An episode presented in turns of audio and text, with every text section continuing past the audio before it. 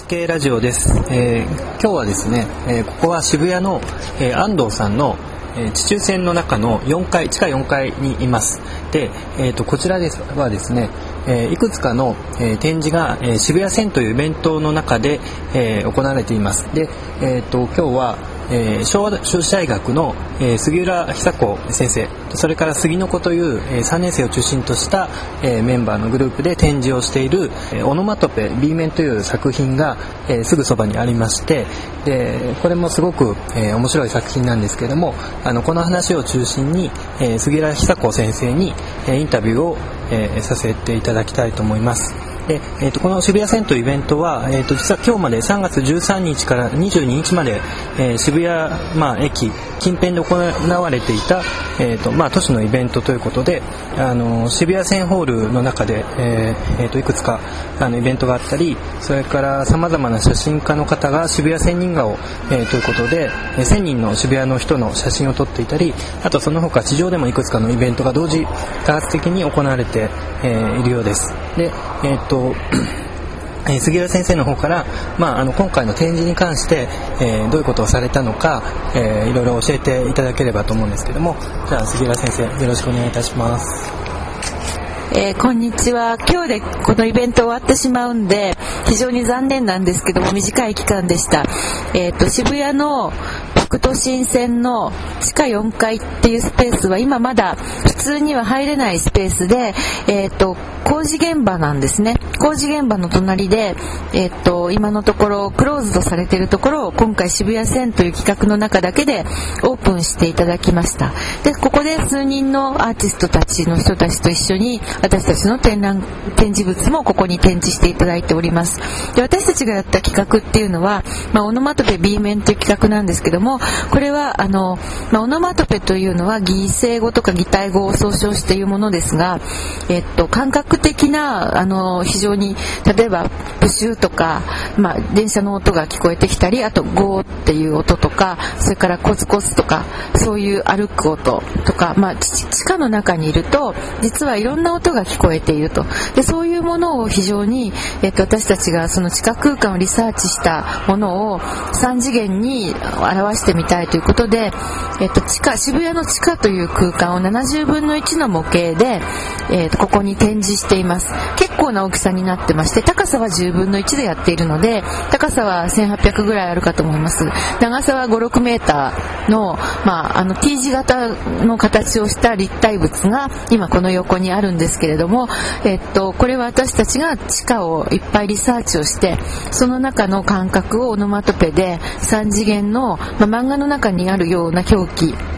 の文字の文字がたくさん詰まってるような3次元立体モデルですね。を作って今展示してあります。あのまさにこう漫画の三次元化されたような、えーこうあの立体的なオブジェクトがあってすごく、えー迫力があるんですけども、えー、とじゃあ南さんの方からもあの今日こちらに で僕よりちょっと前にあの来られてると思うんですけども、えーまあ、この場所とあと実はあのこのオノマトペ、えー B 面というのは、えーその前にオノオノマトペ A 面という、えーまあプロジェクトが先にあってでその続編みたいな形だと思うんですけどもあのオノマトペ A 面は、えーまあ、渋谷駅の、えーと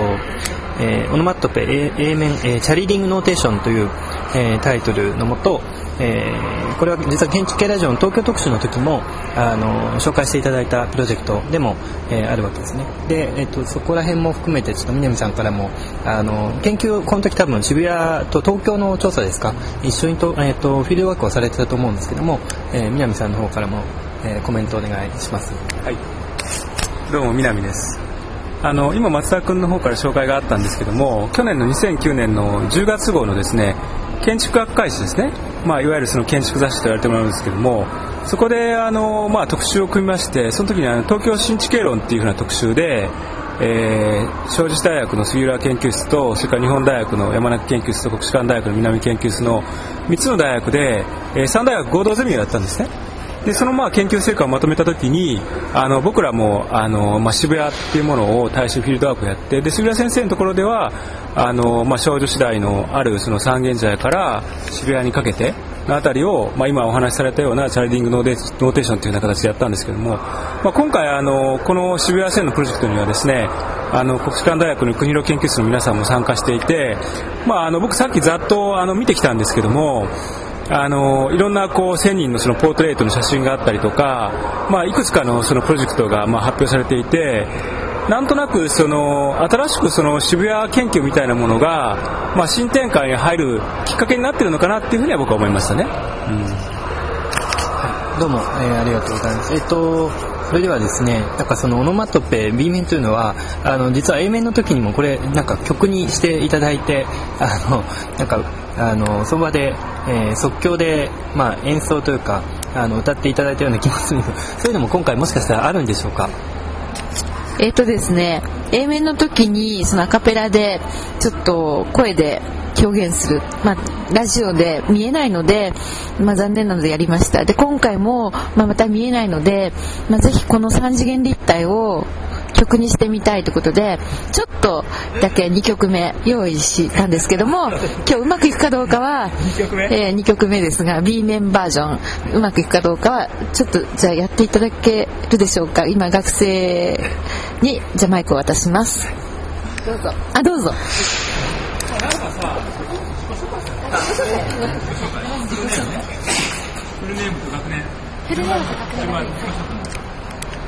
昭和女子大学杉の子3年の井野由美子です同じく3年長久保玲子です3年の後藤由香です3年の早坂美希です3年の石橋直美です3年の山田明ですあちょっとでも。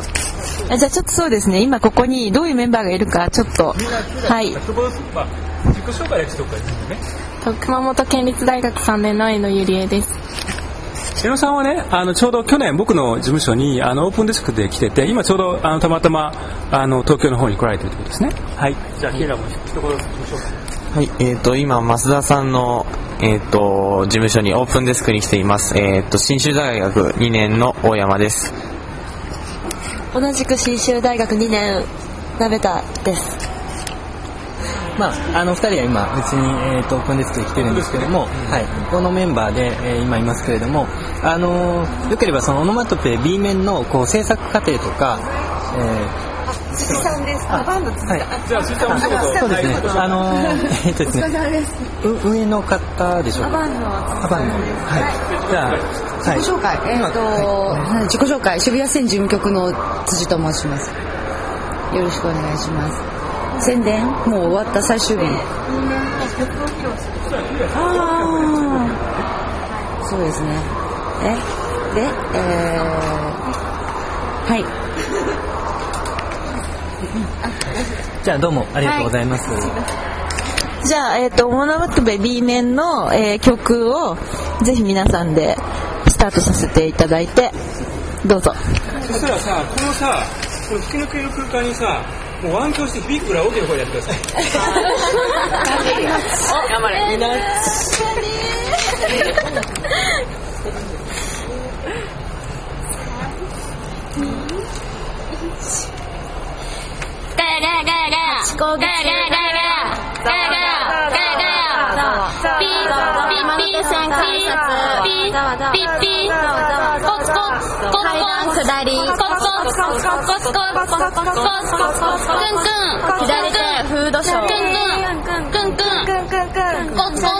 階段下り、コツコツコツ、コツコツコツ、コツ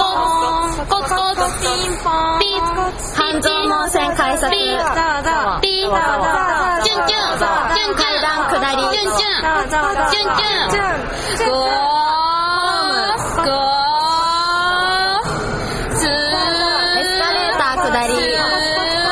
コツコツコツ、コツコツコツ、コツコツコツ、コツコツコツ、スー、エスカレーター上り、ピーピーと新鮮改札ピーピーコツコツ抽選コツコツコツコツスロープコツコツコツコツガヤガヤガヤガヤ左手14番出口ガヤガヤありがとうございましたどうもありがとうございました。はい。私 がありがとうございます。はいどのぐらい聞こえてるのでしょう？多分ちょっと前回からなんか進化があったっていうか、まあ立体的に、はい、聞こえたような気がします。はい。はい。もうちょっとなんかこの制作過程とか、どんな感じにやってたかとか、そもそもこれスタイルとかであの切ってると思います。すごい大変ですよね、これだけの大きさの作るの。どうなんか苦労したとことかお聞きしたいんですけども、代表して、じゃあ。と全体的に大変だったのはやっぱスタイロ切るのが大変でスタイロのヒートカッターにちょっと大きさに制限があって一番大きいやつで4 5センチ高さあるんですけどもそれがスライスできなくて大量生産ができなくて1個ずつ作んなきゃいけなくてすごい大変でしたあとはあ山田明です。えっと結構、えっと、スラブの面の、えっと、ジョイントだったりとかあとは結構複雑な渋谷の駅の地下はすごい複雑な階層をしているのでそれを分析するのがすごく大変でみんなで夜通し頑張りました。あ後藤ですとそうですね。さっきスラブの接続の話が出たんですけどたくさん階層があるので同じようにジョイントを作らなきゃいけないっていうところでその方法を考えるところが大変でした。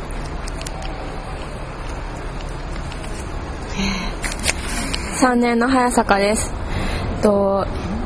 構想が練り終わってある程度作業工程が決まってからもこれは大きい模型だったので1人で作業できない床スラブの部分は大きいので1人では作業できなくてみんなで力を合わせなきゃいけないところがとても苦労しました。しばしです。大変だったのは模型の大きさが相当大きいのでこの模型を持たせるための構造を考えることが大変だったと思います。と井野です、えー、と渋谷の駅を調査するときにやっぱりムービー撮りながら地下を2時間ぐらい歩き回ったことがすごい大変でした。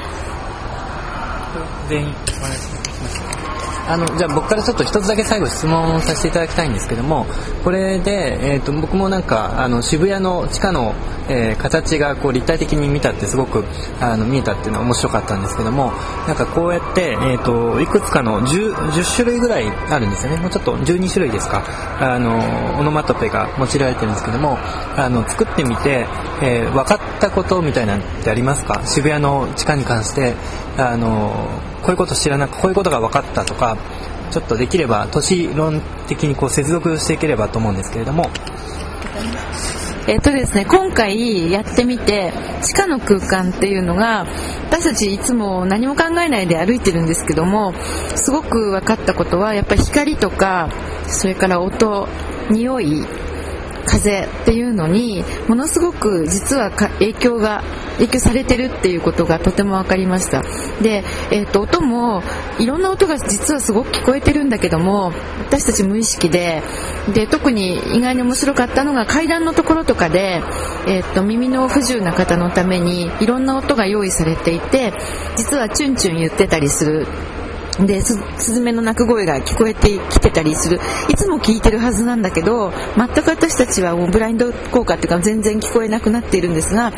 聞こえてみるとあなんかスズメの音とか何か鳥の声がいろいろしてるっていうことに気づいたりとかすごく面白かったです。で、えっと非常に思ったのは地下空間ってやっぱりこう地上と違う可能性をすごく持っていて閉じてる空間だからこそあの、まあ、マイナス面もあるんだけど実はほんのちょっとだけ変えると劇的に変わっちゃうってことが思ったことで例えば光も均質な光例えば名古屋の地下街みたいにすごく明るくって均質な光があるとどこ歩いてるか分かんなくなるんですけどその例えば光の濃度をちょっとコントロールするだけで非常にシーンがドラマティックに変わりそうだったり音も何かそう自然の音なんかが急に聞こえてきたりとかちょっと音もコントロール音と光ですかねがほんのささやかにコントロールするだけできっとイメージがガラッと変わるんじゃないかなって思って物を作ることだけじゃないっていう気がすごく現象的なものに非常に反応しやすい。舞台空間に近いかなって思いました。ありがとうございます。じゃあ、えー先生からのコメントを助けを得て誰か学生からも感想。感想。で、えっと、長久保です。えっと、感想は、まあ、本当終わってよかったっていうのが感想なんですけど、でも本当今回やってみて、こもう本当毎日利用している渋谷の地下が、もうこんなにいろんな表現で、今回は音で表現したんですけども、表現できるってことが分かってすごいとても勉強になりました。じゃあちょっと最後南さんから一言、えーお願いしますいやなんとなくあの例えばねあの村上春樹のねあの「世界の終わりとハードボイルド・ワンダーランド」っていう小説の中であのあれはある意味その地上と地下の物語がパラレルワールドで同時変更して進んでいくんですけど、まあ、その渋谷の地下っていうのはなんとなくその東京の都市空間においても象徴的であの、ま、もうすぐ谷にあるわけですよね。でその谷の中のさらにその地下空間の中でその音だけでその都市を表現するっていうのは、まあ、それはなんか一つの試みとしてやっぱり面白いのかなって僕はまあちょっと思いましたね。はい、どうもありがとうございました。じゃあ、えっ、と、ここら辺で収録を終わりたいと思います。どうもありがとうございます。